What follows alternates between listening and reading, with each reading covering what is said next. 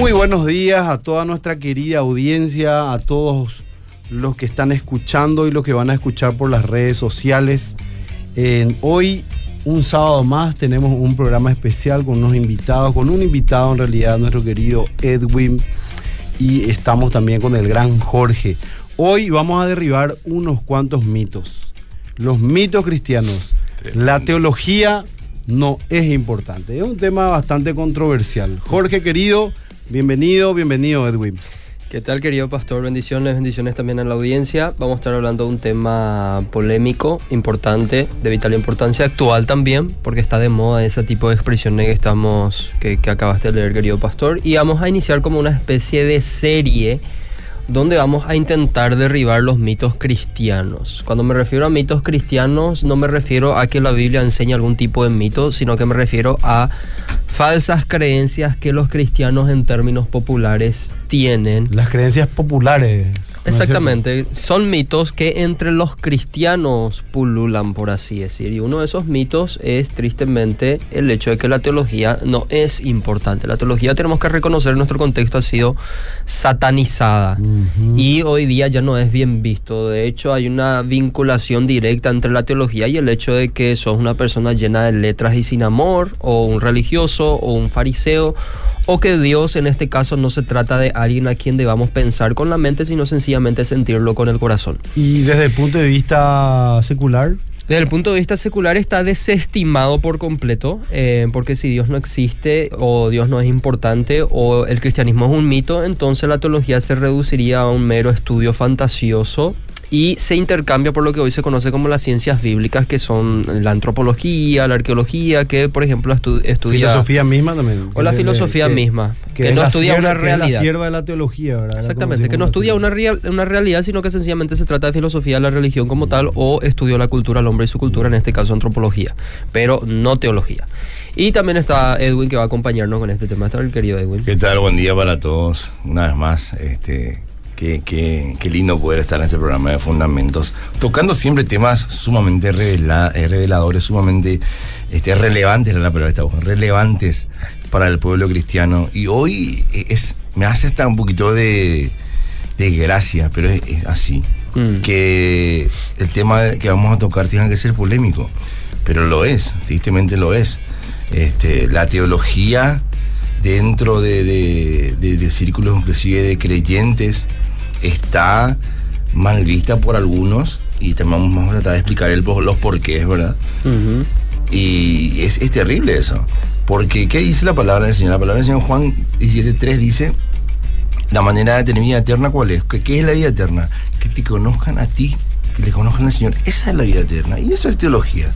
Uh -huh. Conocer acerca del Señor, conocer su revelación, que es lo que vamos a ir viendo en el proceso del programa, pero por favor, mis hermanos, estén muy atentos. Si tienen preguntas, pueden por escribirnos. Favor, que nos Estamos escriban, vamos a escucharle. En Facebook Live, este, por la fanpage de la Radio Bedira y también por el WhatsApp que está ahí el pastor Jorge Sin atendiendo. Por favor, sí, Jorge. Eh, voy a estar atendiendo los mensajes. Pueden escribir al 0972-201-400 al Facebook Live y le pido a todos los que están conectados en Facebook Live que compartan para que más personas puedan conocer acerca de este, este tema que vamos a estar desarrollando y que nos sigan también en Instagram porque es ahí donde vamos a subir nuestros avisos y contenidos en Fundamentos MQV, arroba Fundamentos.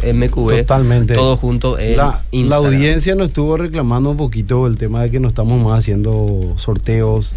Vamos a estar haciendo sorteos. Antes siempre estábamos tirando unos libros, le estábamos, le estábamos dando unas bendiciones a la audiencia, así que nos estuvieron haciendo ver su, su eh, desmotivación porque yo creo que es importante que podamos hacer eso, ¿verdad? La, y más con la gente que escucha en vivo. Mm. Sabemos que un sábado a las 8 de la mañana de repente les cuesta mucho a, a, a la gente porque muchos trabajan, mm. otros no. De por ahí el sábado el único día que tienen de descanso también. No obstante, igual es importante recordar que todo esto queda grabado. No, no, de obvio, obvio. La gente pero, que no ve en vivo pierde los sorteos. Claro, a eso quiero llegar. Pero ¿verdad? puede escuchar y puede compartir el programa, pueden enviar después porque esto queda grabado en la fanpage de la radio, queda en Apple podcast, se sube después a Spotify. Entonces, todo lo que hablemos pueden después compartirlo o reescuchar para Totalmente. hacerlo como un estudio. Pero también. vamos a bendecir también a la gente que está en vivo. Vamos a, a, volver a pedir el tema de los libros para poder sortear. Con este tema de que la teología no es importante, quiero decir una cosa y quiero tomar de ejemplo. Tal vez muchos de la audiencia y otros no conocen sobre los cómics. Mm. Una película de los cómics que, de Marvel que había un, villano. A mí me gustaba mucho ese villano. Era lila el tipo, era. Pero era bravísimo. Thanos. Y él dijo una cosa, ¿verdad? a medida que él estaba, estaba buscando las, las piedras del infinito, ¿verdad? él le venció a todos los, los héroes. Cuando terminó Infinite War, todos quedamos así, los héroes vencidos. ¿verdad? Y en el segundo ya ellos estaban recaudando, porque eh, recogiendo las, las, las piedras estas del infinito. Y ellos descubrieron cómo hacer un viaje, no eran del tiempo exactamente, bueno, explicaron ahí. El punto es que en una de esas aparece otra vez Thanos. Y él dice, yo soy inevitable, dice. ¿Verdad? Sí. Y así también yo quiero decir que la teología es inevitable. Mm. Porque por más que uno diga que uno no cree en la teología o dice que la teología es una ciencia, pseudociencia, la teología es inevitable porque todos los seres humanos, indefectiblemente, hacemos teología. Porque la teología es el pensamiento y el estudio acerca de Dios. Y todos los seres humanos piensan. El logos, que es la palabra, que es el pensamiento, que es la idea. Todos los seres humanos tienen una idea y empiezan desde niños a hacerse preguntas teológicas. Es decir, cuando uno piensa acerca de las cosas eh, de la existencia de Dios o de las cosas trascendentes de la vida, el comienzo, de dónde viene todo esto, uno indefectiblemente hace teología. Así que todos somos teólogos, por lo tanto, la teología es una ciencia inevitable. ¿Qué puede decir de eso, Jorge? Yo creo que es inevitable porque de alguna manera todos tienen opiniones acerca de Dios. O sea, la afirmación, la teología no es importante, a Dios se lo conoce de otro modo. Es una forma de teología, solamente que una teología. Está haciendo errada. teología, Claro, claro. es una mala teología. Por supuesto. es teología. Es Me teología gustaría mala. poder leer un Ya, fragmento, tremendo. un fragmento de un libro que más que vencedores se está desarrollando para la, la- la escuela bíblica, donde hablamos acerca del desprecio que popularmente se tiene hacia la teología. Y quiero leer un fragmento, pastor, donde se habla precisamente de este punto que vos decías, que así como tal nos dijo, es la teología inevitable. Dice, es verdaderamente incoherente afirmar que la teología es innecesaria o en el peor de los casos inútil. De hecho, es sencillamente imposible prescindir de ella porque a la postre todos son teólogos en alguna medida y todos terminan por abrazar alguna que otra creencia acerca de Dios o lo espiritual. Todos tienen una opinión acerca de Dios, aunque comúnmente detestan ser regidos por una norma de autoridad, en este caso las escrituras. No es difícil notar cómo todos hablan y opinan acerca de Dios sin que hayan abierto siquiera la Biblia en algún momento de sus vidas. El teólogo latinoamericano José Grau dice que al deshacerse la teología, no es que ahora se carece de una, sino que sencillamente otra teología la reemplaza. ¿Verdad? Y dice lo siguiente José Grau, y le voy a citar textualmente en un libro que se llama Introducción a la Teología de José Grau, un gran académico eh, en cristiano. Dice lo siguiente, si todos los sistemas teológicos fueran destruidos hoy, mañana se levantarían otros en su lugar. Podemos comprobar que aquellos que desprecian la teología se han hecho ellos mismos una teología para su gusto, una teología que generalmente es bien pobre y confusa. Ese es el gran problema, queridos amigos, querida audiencia, porque la teología, como decía el pastor, es inevitable. Todos tenemos opiniones acerca de Dios u opiniones acerca de cómo debemos vivir la espiritualidad. La pregunta es, ¿tenemos una buena teología o no? La pregunta hoy ya no es si tenemos o no tenemos una teología. No, si tu teología es buena o es mala. ¿Y qué es la teología. Jorge? ¿Qué es la teología Es para tener una definición? pregunta. La verdad es que, nada. si nosotros nos vamos a la, a la historia misma, nos encontramos con que la teología es la madre de, de- de- de la fuente de todas otras verdades. Porque Mm. si nosotros entendemos que la verdad en última instancia es la verdad de Dios y que Dios es fundamento y fuente de todas las otras verdades, todo lo que aprendemos, así ya esto sea economía, filosofía, biología, matemática, todo tiene que ser entendido a la luz de la realidad gobernante del carácter de Dios. Porque Dios es, finalmente, en última instancia, la verdad. Y Sería hecho que, la teología revela eh, a Dios desde un conocimiento general y especial, entonces. Sí, de hecho que... pues, Porque eh, cuando hablas de, de- de biología y todo eso, Dios se revela también en la creación Claro, que la revelación general. y en la, en la parte especial, ¿no es cierto? Claro, y de hecho que en la, en la Edad Media misma se le, se le conocía a la teología como la reina de las ciencias, ¿verdad? Y la filosofía era su siguiente, como decíamos antes del arranque de, de- del programa. La, la teología es el estudio del conocimiento de Dios, es conocerle a Dios. Ahí creo que Jorge tiene parte de su material también ahí más específico sobre eso. El arraigo histórico de la teología, la palabra teología no nace con el cristianismo. Vamos a estudiar el concepto primeramente. El concepto teología nace con los filósofos de antaño y los poetas griegos. Estamos hablando del siglo IV antes de Cristo, en donde Platón, por ejemplo, que fue uno de los primeros en usar la palabra teología, lo atribuyó al estudio de las leyendas, los mitos y la historia de los dioses. Eh, por otro lado, le tenemos a Aristóteles, también un famoso filósofo griego, eh, y él lo aplicó a la ciencia de las cosas divinas. Ahora muchos se asustan porque la palabra teología es de origen pagano. Bueno, Mm. si es de origen pagano, entonces no tiene nada que ver con el cristianismo. Y no necesariamente. Jesús fue nombrado el Logos en Juan capítulo 1 y la Claro. expresión Logos también es pagano. Claro. Y no solamente eso, sino que si bien el concepto eh, utilizado inicialmente se dio en un contexto pagano, tenemos que reconocer que la palabra teología está conformada por dos palabras que sí aparecen en la Biblia, teos y logos. Teos sería Dios y logos sería discurso o estudio o razón palabra, o palabra o logia de Dios. Y bueno, sencillamente eh, la teología en un contexto cristiano sería el estudio o el discurso acerca de Dios. Ahora con Edwin nosotros estábamos reflexionando eh, de camino y llegamos a la conclusión que una de las razones más importantes por qué debemos estudiar teología es porque podemos. Mm, Justamente eso. Eso es muy ¿Por interesante. qué es importante la ¿Por qué es importante estudiar teología? Porque podemos. así ¿Y por qué podemos? ¿En qué radica ese poder Mm. o esa capacidad que Que nosotros hoy tenemos de estudiar Hay teología? una perla detrás de todo An- antes de entrar en el Esto. porqué, yo me gustaría hermano, que, que reflexionemos sobre lo que significa eso. Podemos estudiar Importante. y conocer a Dios. Yo ya sé lo que hay detrás de eso. Es lindísimo eso. De venía estábamos hablando con Jorge, yo le decía, yo creo que hay, hay, hay tres, tres razones básicamente por las cuales tenemos que estar interesados en, en la teología. La primera es porque podemos. Mm. Eso es algo glorioso. Nosotros podemos conocer a Dios, podemos conocer al creador del universo, podemos acceder a su corazón, a su mente. Es algo A su ser. a su ser es, es algo grandioso. Nosotros, seres finitos, tenemos alcance al conocimiento de un Dios infinito. Eso es glorioso. Totalmente. ¿Y podemos por qué? ¿Por qué podemos? ¿Por Porque qué? en primer lugar, si nos limitamos a la naturaleza de Dios, tenemos que entender que Él es un ser infinito.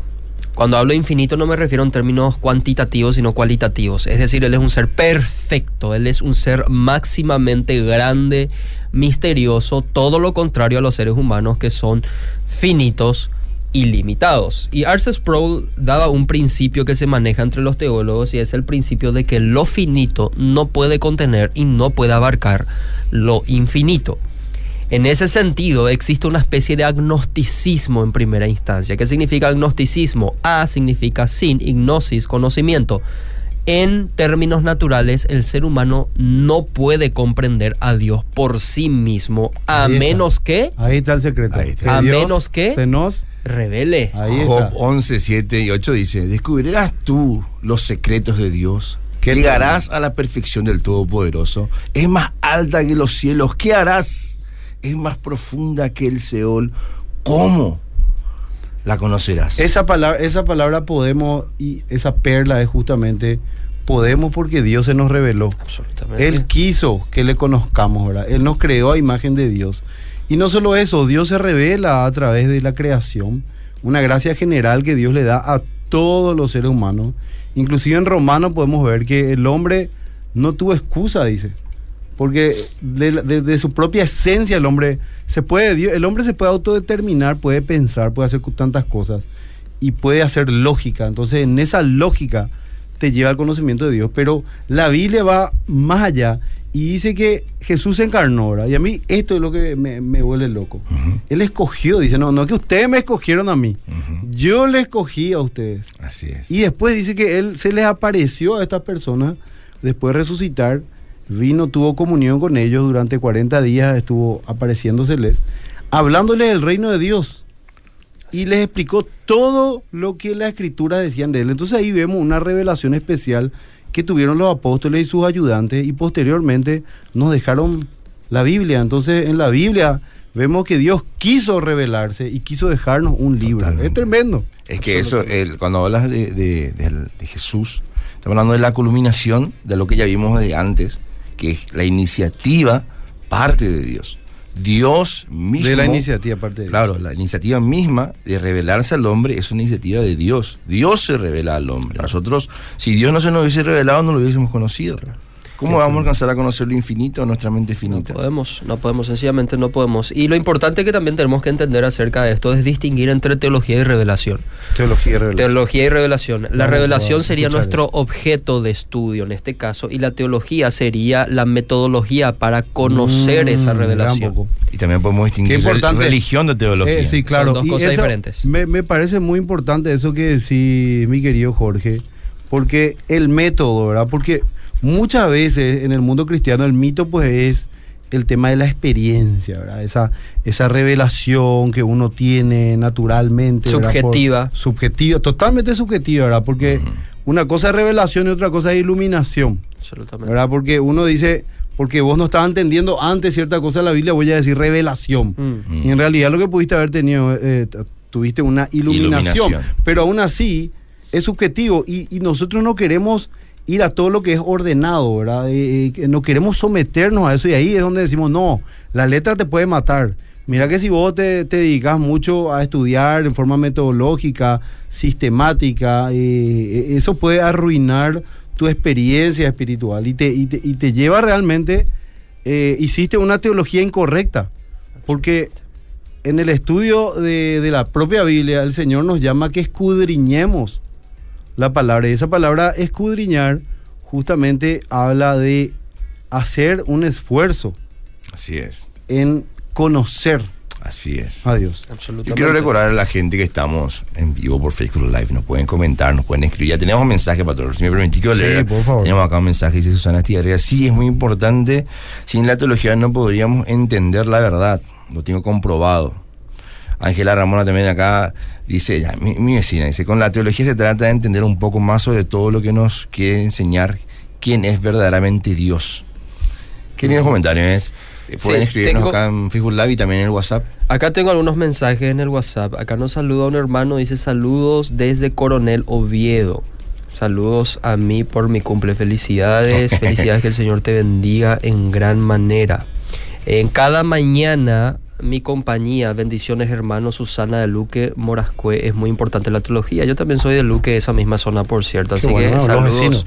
Saludos. Y yo no tengo ningún ¿Cómo, vecino- ¿Cómo escucharon nuestros vecinos? No escuchan Ningún vecino Rebeca está no estará escuchando, querido pastor. No creo, está, está eh, mis niños están con antibiótico, entonces estaba con ellos. Sí, y a las personas que es- están en Facebook Live eh, pueden compartir, les recuerdo, es muy importante, tenemos como 40 personas que nos están viendo, eso es muy bueno, y sigan compartiendo para que las personas puedan derribar este mito de que la teología es mala. A mí me gusta la... Jorge, volvé con el tema de metodología y la Sí, parte de revelación. una es, cosa. el- también hay una distinción entre revelación, perdón, entre teología y religión. Son dos cosas diferentes. La religión vendría a ser como esa respuesta humana a esa figura llamada Dios.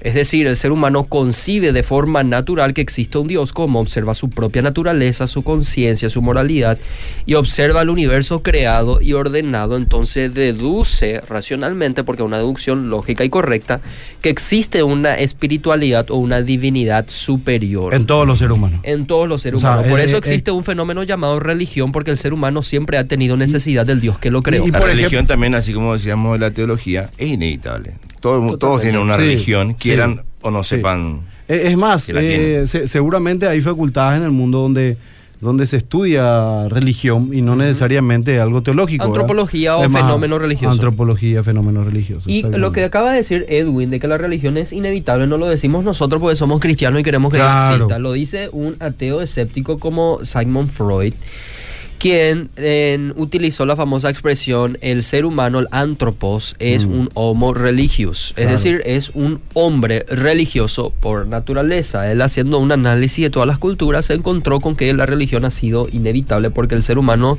siempre ha pensado en la trascendencia y, ha y intentado entre, razonar. Entre paréntesis, nomás, muchos dicen también que el ateísmo es como una religión. ¿Cómo es eso? Y la- Escuché la- alguna vez, pero nunca que decir investigué. ateísmo moderno, ahora que Nunca investigué en realidad. tiene muchas creencias Eh, que son solo por fe. Es una, es una religión, si bien no arraigada a una divinidad, pero sí arraigada a mucha fe. Ah, ok. a ese- en Eh, ese eh, sentido. es- Hace falta mucha fe para sí ser ateo. Es un tema, es un tema de debate. Eso podemos sí decir la religión atea o podemos hablar de la fe y el ateísmo. Un programa Ah, sería ok, bastante interesante. El punto es que si bien la religión es la respuesta del hombre a esa figura llamada Dios, la teología vendría a ser el estudio de la revelación de ese Dios. Con la teología ya tenemos una fuente de estudio y es acá donde tenemos que ordenarnos y las personas que están anotando este concepto les puede servir. Teología vendría a ser la ciencia o estudio de Dios. ¿Y cuál es nuestro objeto de estudio? La deidad, es decir, Dios mismo en este caso. ¿Y cuál es nuestra fuente de donde adquirimos la información objetiva? Y esa vendría a ser la revelación de Dios, en este caso las escrituras, que es su revelación final, la revelación escrita. ¿Y cuál es el propósito de la teología? Esto también es muy importante. El propósito no es informarnos, el propósito no es sencillamente satisfacer nuestra curiosidad o elevar nuestro ego. No, de ninguna manera. El propósito de la teología es conocer a Dios y ser transformados mediante ese conocimiento. Al menos en términos cristianos, ese es el propósito del conocimiento de Dios o la teología, es conocer a Dios en un sentido salvífico y santificador, no sencillamente tener información acerca de Dios, sino conocer a Dios en términos espirituales y ser transformados mediante ese conocimiento. El incrédulo en este caso, que no cree en Dios, que está muerto en sus delitos y pecados, necesita conocer a Dios a través de la exposición del Evangelio para que pueda ser salvo, a través de su arrepentimiento y a través de su fe. Y nosotros que ya somos cristianos, que ya creemos en Dios, necesitamos una transformación, lo que nosotros llamamos en santificación progresiva. Y Jesús claramente le decía al Padre, santifícalos en tu verdad, tu palabra es verdad. El Señor utiliza su revelación y la teología, que vendría a ser nuestra conexión a esa revelación, para santificarnos y madurarnos espiritualmente. Y eso sería la segunda razón por la cual tenemos que acercarnos a la teología. La primera es porque podemos. Gloria a Dios. Podemos conocer a Dios. Podemos estudiar sobre Él, acercarnos a Él y conocerle a Él, que es la teología. Y segundo, la teología es buena para nosotros. La teología nos transforma. Estudiar, estudiarle a Dios, conocerle a Dios, nos transforma. Renueva nuestro espíritu y nuestra mente. Nos ayuda a santificarnos. ¿Con qué limpiar el juego en su camino? Dice la palabra. ¿Con qué? Con conocer su palabra. De la- la- para acercarte a la teología uno tiene que acercarse a través de la revelación. ¿Y cómo nosotros eh, hacemos eso? Con el estudio de la palabra, con el estudio serio, sistemático de la palabra. Amén. Entonces, además de que podemos, es bueno para nosotros. Es sano para nosotros, es santo para nosotros. No sé Es, si- es necesario, entonces, porque el Señor dijo, no solo de pan vivirá el hombre, sino de toda palabra que sale de la boca de Dios. Me viene a la mente también lo que dijo el apóstol Pablo, que él eh, no se contuvo y que él enseñó todo el consejo de Dios. Mm. No es que él se, se guardó ciertas cosas, porque Dios evidentemente es un Dios que quiere enseñar y que Dios también se reveló y lo que, y lo que no- nos reveló era necesariamente lo que, te- lo que debemos saber, porque a veces vemos que el apóstol, o sea, no es a veces, vemos también en la escritura que dice que en parte profetizamos, en parte vemos. Inclusive ellos, los propios apóstoles, le dijeron al Señor, Señor, ¿cuándo será este día de- del reino? Y él le dijo, eh, esas, cosas, esas cosas no le corresponden a ustedes, sino a mi Padre. Ustedes me seréis testigos, ¿verdad? Y como ahí eh, la palabra misma está dando razón a lo que ustedes están diciendo, porque ser testigos va mucho más allá que saber lo que dice la teología. sino también vivir esa teología. Absolutamente. Acá nos están preguntando cómo tener un estudio sistemático de la teología. Vamos a estar respondiendo eso. En Facebook Live también uno, un comentario muy importante nos dice, buenísimo el tema, me parece muy pertinente el concepto de la teología. Es como una metodología para el estudio de lo que es Dios. Absolutamente. Pregunta, pregunta una cosa, tal vez está entre paréntesis, pero ya el, tema de los, de los, mitos que de repente escucho, porque el temor de la gente de entrar a profundizar en la parte metodológica, estructural, sistemática o en teología propia, e, es de repente que, que, afecte a su conocimiento de Dios. Mm. Eh, parecería ser una contradicción, porque si yo me centro a estudiar eh, sistemáticamente, yo podría encajonarme.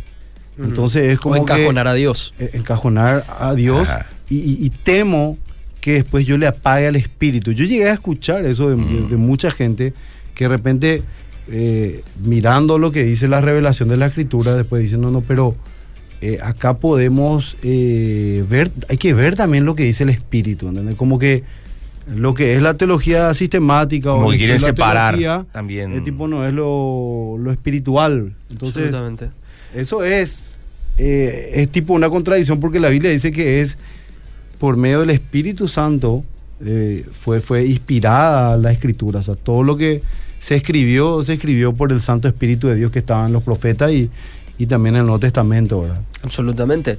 Bueno, creo que em, para tratar de dar un poco de lugar a esa opinión y decir que no está 100% equivocada, tenemos que reconocer que si bien la teología se trata del estudio de Dios, no por eso la teología es Dios. Nosotros estudiamos a Dios humildemente conforme a la revelación, que vendría a ser la información que Él nos proveyó de sí mismo para que nosotros podamos conocerlo. Eso no quiere decir que si bien su revelación es infalible, nuestra teología por ende debe ser también infalible.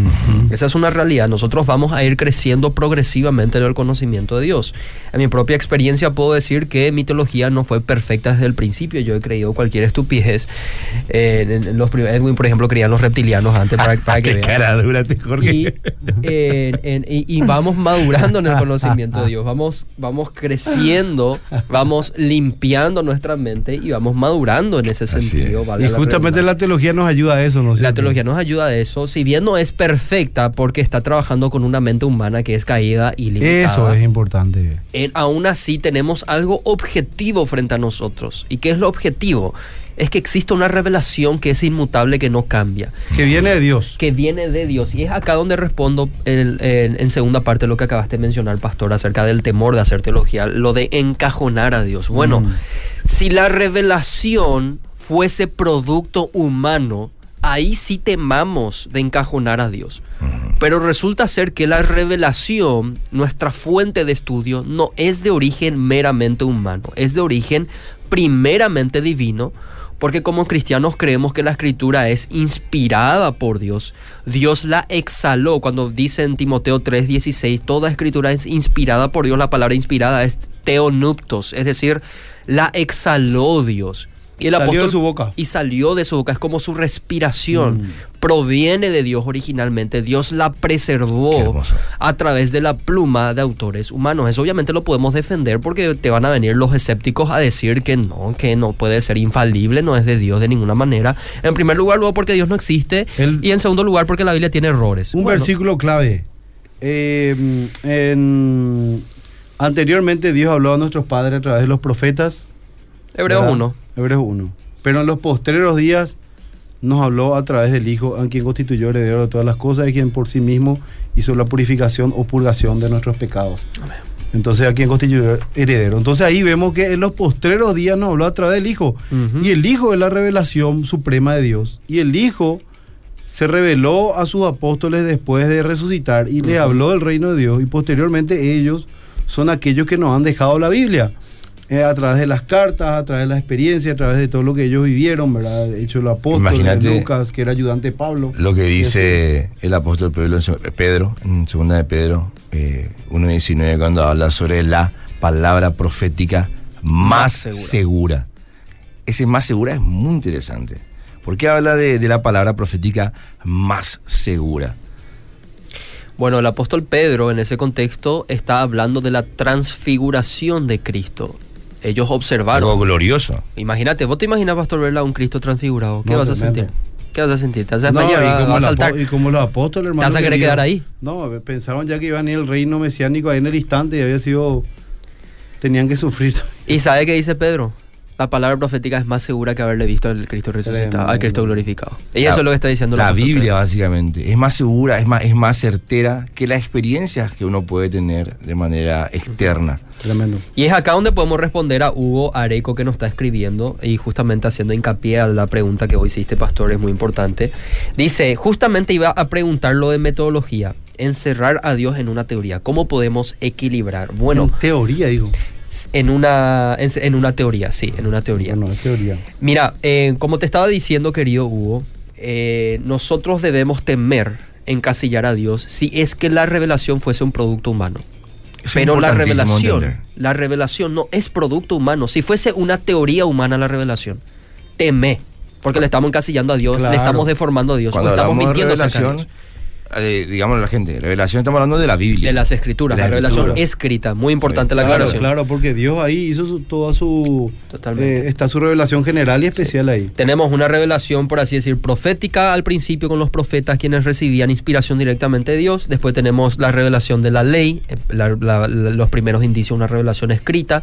Después la revelación escrita va en progreso con los profetas que fueron mandados a escribir. Fue preservada y se constituyó lo que hoy conocemos como el Antiguo Testamento. Después tenemos una revelación encarnada, que es la revelación más importante en este Ah, caso el Cristo. punto culminante de la y el revelación. punto, eh, por así decir, final de la revelación sería la revelación escrita. Hoy Cristo ya no está con nosotros, pero está su logo, No, y él, su ala- él- palabra. él avaló la palabra de Dios. Él avaló y los apóstoles también avalaron que eran escritura. Ahora, yo creo que lo que este hermano más que nada hay que querer decir es que eh, Jesús hizo muchísimas más cosas de las que están escritas. Entonces ahí lo que tal vez la gente se, se preocupa un poco. ¿Viste que dice la Biblia en, en Juan que esto se ha escrito para qué? Creamos que Jesús es el Hijo de Dios y que tengamos vida a través de su nombre. Porque Jesús hizo muchísimas más cosas que si hubiesen estado en este, escritas en este libro no entrarían ni en todos los libros del mundo. Entonces, evidentemente, hay muchísimas más cosas que Jesús hizo que nosotros no sabemos exactamente, pero la Biblia y Dios mismo en su corazón tiene una motivación, como dijo Jorge al comienzo, de, de revelarnos lo que nos va a llevar a la salvación. Hay muchísimas cosas que nosotros no vamos a saber. La profecía está en parte, hay muchísimas otras cosas, ¿verdad? Hay áreas grises por ahí en la escritura que nosotros tenemos que ir viendo de, de cómo, cómo movernos, pero Dios nos dejó un marco grande, ¿verdad? Que todo es para la gloria de Dios. Entonces... eh, un marco suficiente para estudiar el resto de nuestras vidas. eh, para el resto de nuestra vida- Nosotros buscamos lo que relaciones eh, extrabíblicas y todavía ya, ya no Claro. entendimos la relación que tenemos. Totalmente. Y además, esta, esta revelación, ¿por qué está cerrada? Porque cumple ya su propósito. Claro.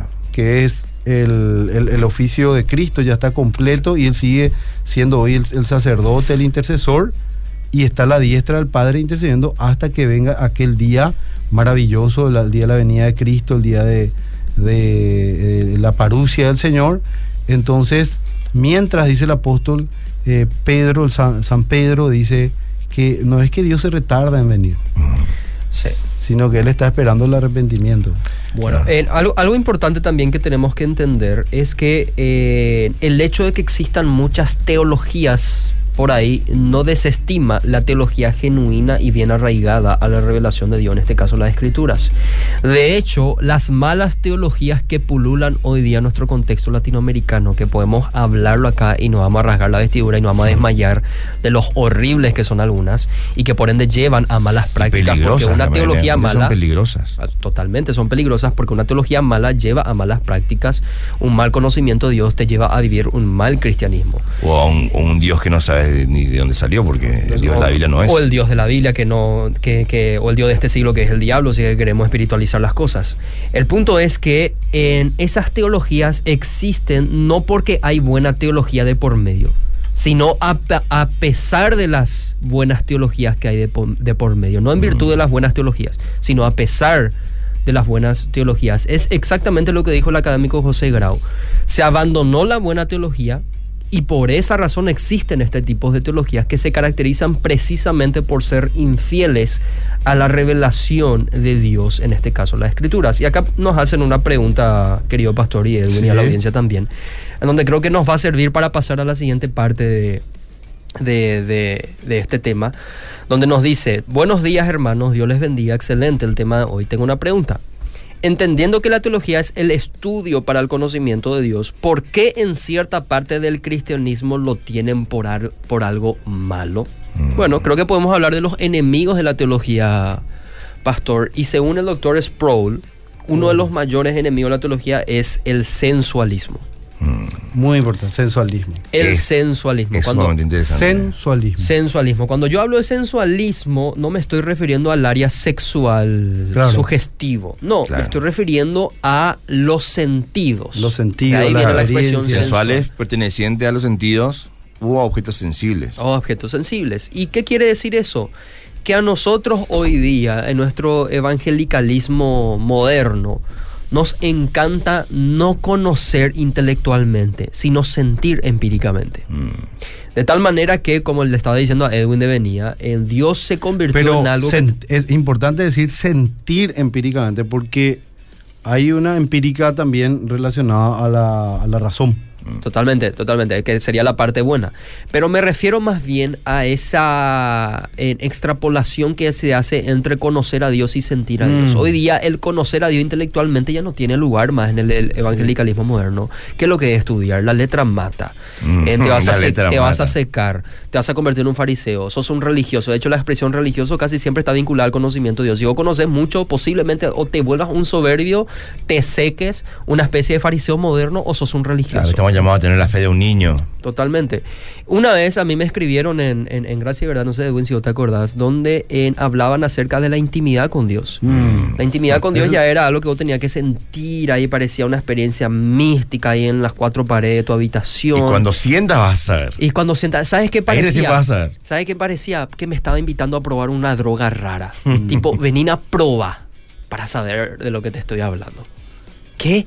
Obviamente yo no desestimo el hecho que a Dios podemos sentirle. Claro, claro. Pero ese sentimiento proviene de un buen conocimiento de Dios. de una conciencia transformada a la imagen de Dios. Totalmente, porque Dios primero apela, y esto les puede no gustar a las personas, pero es lo que la escritura enseña y es lo que es lógicamente consistente. Y es el hecho de que Dios siempre apela primeramente a tu mente y a tu entendimiento. Cuando Dios habló, vos le estás escuchando con los riñones o con el corazón. No, vos necesitas entender lo que está diciendo. Cuando Cristo habla o Dios plasma su revelación en la escritura, vos abrís la Biblia y no encontrás jeroglíficos egipcios raros o chino mandarín. Y tenés que meditar para que eso Claro, de alguna Dios manera quiere- acceda. Escribió eso para que cualquier ser humano pueda entenderlo. Claro, ¿cómo? A través del entendimiento común. Vos apelás a leyes de la lógica, a la gramática para poder estudiar la revelación escrita. Jesús cuando hablaba era comprensible, consistente e irrefutable sus argumentos. ¿Por qué? Porque eran perfectamente coherentes. Entonces Dios apela a la razón porque Él necesita, por así decir, no, no quiero que entienda bien el concepto de necesidad. Claro, claro. Dios necesita que le comprendamos en O primera sea, instancia. nosotros y nosotros necesitamos necesitamos comprenderle. comprenderle en primera Yo creo una instancia. cuestión ahí muy importante vos estás diciendo, porque esto se trata mucho de la conciencia. Pablo mismo habla de débiles en la conciencia y habla mucho que no maduran la conciencia y que, a- que otros, por el uso y por el trabajo que, que- que hacen de, de conocer a Dios, tienen, dice, los sentidos bien agudizados. Y estos sentidos bien agudizados está hablando de la conciencia, que puede discernir. Es más, como Jorge dijo, vos, vos habías dicho, Jorge, al comienzo que Ujú. de tu teología, cuando empezaste a creer, que habían cosas que estaban totalmente fuera de lugar, ¿verdad? En el caso de Edwin, que era reptiliano. Que creían los Que reptilianos. reptiliano. Entonces, ¿De dónde ¿qué sacó pasa? eso? La conciencia es algo que se va formando progresivamente. Muchos dicen, bueno, Dios me habló, ¿verdad? Y Dios me dijo esto.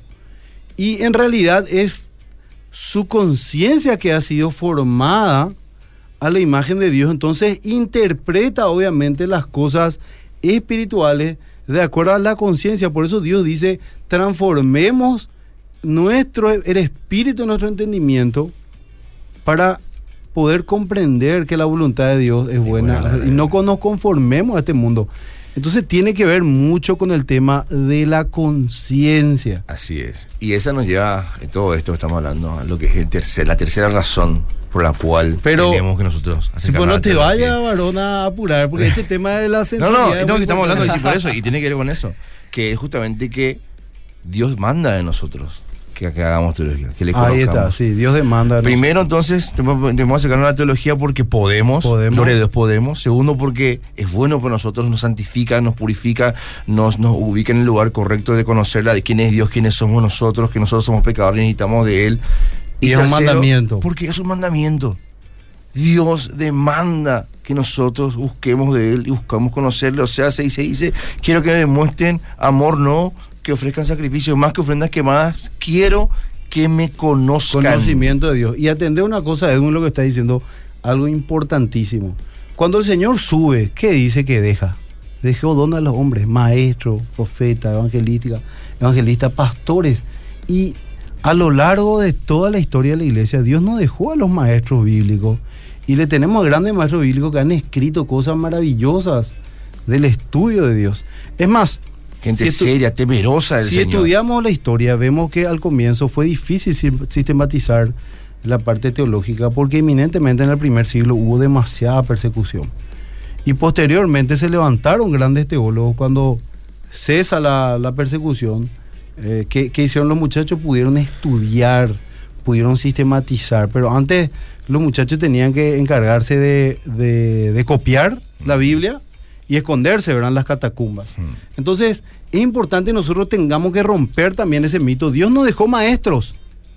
Le tenemos a grandes maestros en la historia y no puede ser que esos libros de teología nosotros los tengamos en polo ahí y no seamos capaces de desempolvar un poquito y empezar a leer a esos maestros que fueron dones que Dios dejó Así a la humanidad. Para bendecir a la iglesia. Para bendecir. Y mira que el tema este del, del cristianismo sensual es muy peligroso porque quiero que reflexionemos un, un segundo nomás acerca de esto que voy a hablar. Porque cuando de repente hablamos en, en círculos evangélicos, se le tien- tendemos a eh, tildar a la religión tradicional de este se me fue la palabra, ¿cómo es que adoran ídolos que son el idólatras, ahí Sí, se me fue la palabra, y la idolatría. ¿Y qué, qué es la idolatría? Es adorar a cualquier dios que no sea el dios verdadero, básicamente. Eh, mal y pronto es eso. ¿Y qué pasa cuando el evangélico también es idólatra? Porque ¿a qué me refiero? Claro, cuando no adora al Dios de la Biblia, adora a un Dios, imagen. hace un Dios a su imagen y semejanza. Dice, yo le adoro a Dios a mi manera, te dice, eso es idolatría. Vos estás adorando a un. Dios que vos creaste, Y si no le siente a Dios un que vos fabricaste. sale. Y, y es una teología que es un poco peligrosa también porque sabemos que vos podés ir hoy al culto, ¿verdad? Y dice la Biblia, puedes sentirte con mucho ánimo, recibir una impartición de consuelo, de gozo, de arrepentimiento, pero vos tenés que saber que mañana vas a ir a pelear con la carne otra vez. Vos el domingo podés terminar en gloria en la iglesia, después cuando llegas a la casa, dormís tranquilo, mañana al día siguiente la carne va a estar ahí de vuelta batallando. Entonces, no es un momento de gloria.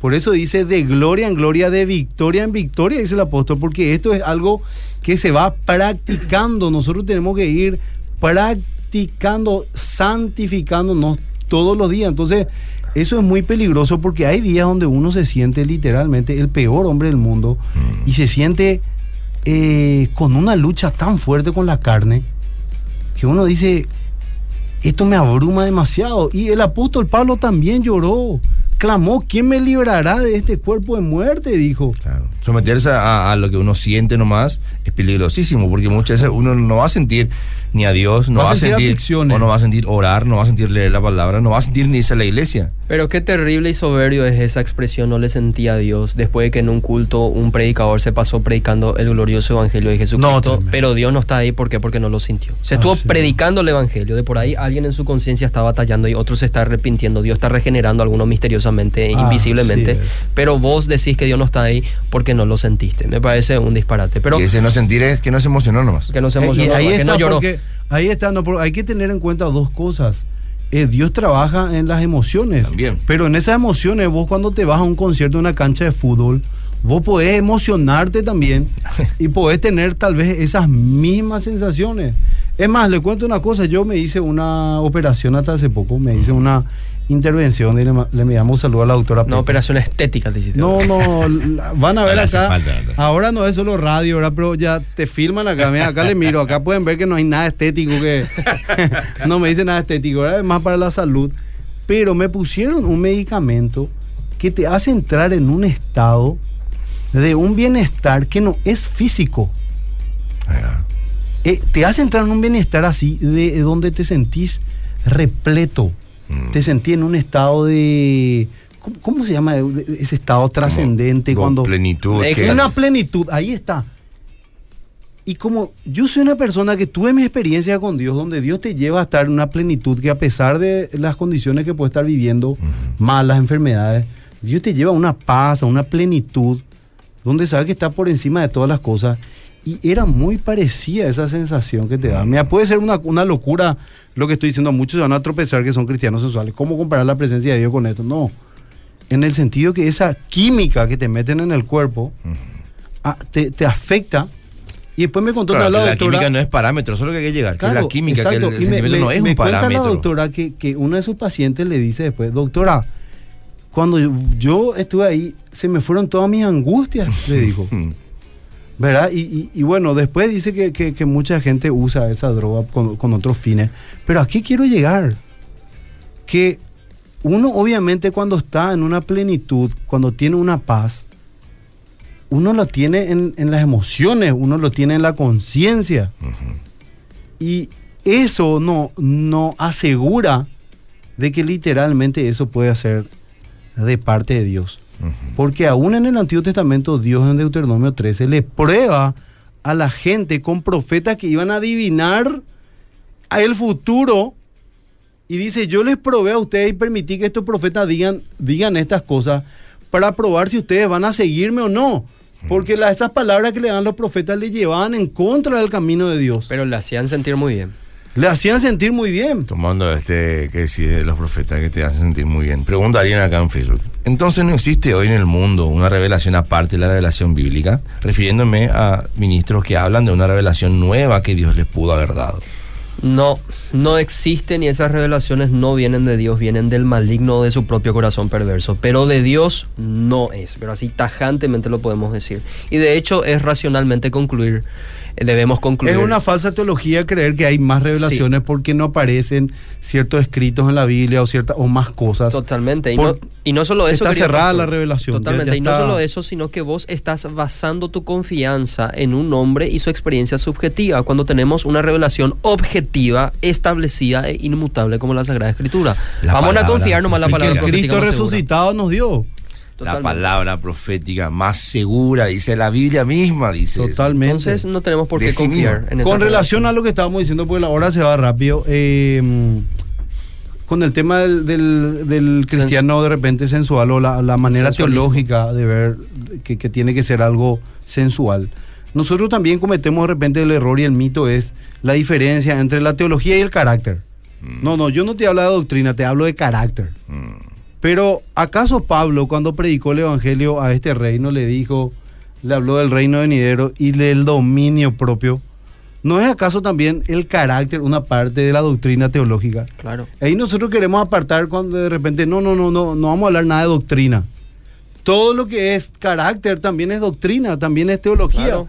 Porque la ética está arraigada en la teología también. Claro. Es Totalmente. es aprender y hacer. Entonces, Pablo le habló del dominio propio y era parte de su teología para predicar el evangelio. Y eso le tropezó a aquel rey, que no me acuerdo si era Agripa o no, o era Félix. Félix, ¿verdad? Eh, dice, cuando le habló del dominio propio y el reino venidero. Y el juicio. el juicio. Se espantó de... O sea, eh, ¿por qué tengo que tener una mujer? ¿Entendés? ¿Por qué tengo que guardarme? ¿Por qué tengo que santificarme? ¿Por qué tengo que dejar ciertos, ciertas áreas que, que agradan a la carne, ¿verdad? Que es justamente la parte sensual. Es Entonces, eso es muy, yo creo también que la teología de la sensualidad eh, entra también ese tema del carácter, porque eh, uno, uno quiere diferenciar la parte teológica con el tema del carácter y no es así, es parte de la teología. Totalmente. Me gustaría El- añadir algo, querido pastor, con respecto al cristiano sensual, el sensualismo, el mayor enemigo de la teología, porque se basa en los sentidos y no en la revelación objetiva de Dios. Tenemos que entender lo siguiente, uno de los mayores enemigos de la teología y el más interesado en vivir un cristianismo o una teología sensual es Satanás, el enemigo de nuestras almas. Y obviamente muchos racionalmente me pueden cuestionar, pero yo como cristiano creo también que existe un mundo espiritual contrario a Dios, que es el, el- el- el reino de las tinieblas, el, el reino de Satanás. Y creo que es importante entender lo siguiente. Satanás es el más interesado en que empoderemos nuestros sentidos y ceguemos nuestro entendimiento. A mí me llama la atención, querido pastor, que el apóstol Pablo en 2 de Corintios 4:4 no dice que el Dios de este siglo cegó tus sentidos. Mm. ¿Qué cegó? El entendimiento. Porque Dios entendimiento. apela al entendimiento y Satanás lo sabe. Satanás astutamente es consciente de que Dios utiliza la teología, el entrenamiento mental, para acceder a su revelación especial, su revelación escrita. Por ende, su estrategia maestra se trata no de cegar tus sentidos, sino de cegar tu entendimiento para que el Evangelio de la gloria de Cristo no te resplandezca. Es decir, Y ponerle- pone razonamientos equivocados, pastor. Y con esto más quiero terminar No, redondear. quiero que vos sigas con esto, que lo que Pablo también dice con relación a la guerra espiritual es lógicas. Claro, razonamientos. Razonamientos, Razonamientos. Satanás pone un razonamiento equivocado porque sabe que el buen entrenamiento mental, el buen ejercicio teológico te va a llevar a un pleno conocimiento de Dios que va a transformar tu vida para la gloria de Dios. Y Satanás sí, sí es el mayor interesado en ejercitar tus sentidos. En primera de Juan 2.16 que dice, porque los deseos de los ojos, Uh, la vanagloria los de deseos de la carne y la vanagloria de la vida no provienen del Padre. Cuando Satanás tentó a Eva en el Edén, dice que la mujer observó, usó sus sentidos y vio que el fruto era agradable y bueno para comer y para alcanzar, entre comillas, sabiduría. ¿Qué estamos viendo acá? Estamos viendo que Satanás cega tu entendimiento, es decir, te anula una buena teología y eleva el ejercicio de tus sentidos porque sabe que tus sentidos son los que van a ser extraviados. Por eso Pablo en Corintios dice, me temo que como así la serpiente engañó a Eva, también vuestros sentidos sean extraviados de la sincera fidelidad de Cristo. Qué tremendo. Entonces, ¿qué tenemos que entender acá? Hermanos queridos, no participemos o no demos lugar a las maquinaciones de Satanás, porque él sabe que el buen entrenamiento mental nos va a llevar a un buen conocimiento de Dios, Totalmente. por ende a una transformación y a una santificación. la iluminación de las escrituras lo dice. Totalmente, totalmente. Y por eso es importante que nuestra mente esté anclada a la mente de Dios. Aleluya. Y nosotros estamos llamados, como Pablo dice, a renovar el entendimiento. Y el teólogo René Padilla da un diagnóstico a lo que está ocurriendo en Latinoamérica. René Padilla, otro académico latinoamericano, un gran teólogo, eh, en, en el libro de Rigoberto Galvez, para entender la teología, se llama ese libro, cita a René Padilla y dice lo siguiente. Relativamente pocos evangélicos latinoamericanos consideran que la reflexión teológica es indispensable para la vida y misión de la iglesia. La idea que prima entre nosotros es que la teología es un mero pasatiempo de intelectuales, un ejercicio mental que distrae la atención de una élite que no tiene interés en los aspectos prácticos de la obra. Sencillamente es un juego efímero. Y creo que acá entra lo que dijiste, pastor, y podés vos englobar como pastor, que la teología no es importante para la vida práctica o la teología no es importante para la buena administración de la iglesia. Eso es cierto. Y eso es, evidentemente, ya, ya sabemos qué, qué respuesta es. Eh, Cristo es nuestra teología. Amén. El apóstol dijo, yo predico a Cristo y a este crucificado. Porque nosotros vemos que la palabra de Dios, la Biblia, el canon está cerrado. ¿Por qué? Porque ya engloba el mensaje total, ¿verdad? La, el Nuevo Testamento y el Antiguo Testamento, donde habla del antiguo pacto y el nuevo pacto que hizo Cristo, que es el pacto de su sangre, para traernos la verdadera salvación. Y en esa cruz el hombre encuentra propósito, porque el ser humano necesita la salvación de Dios. Dios le dio mucha gracia al ser humano, a todos los seres humanos, pero hay una gracia que está reservada para los que creen.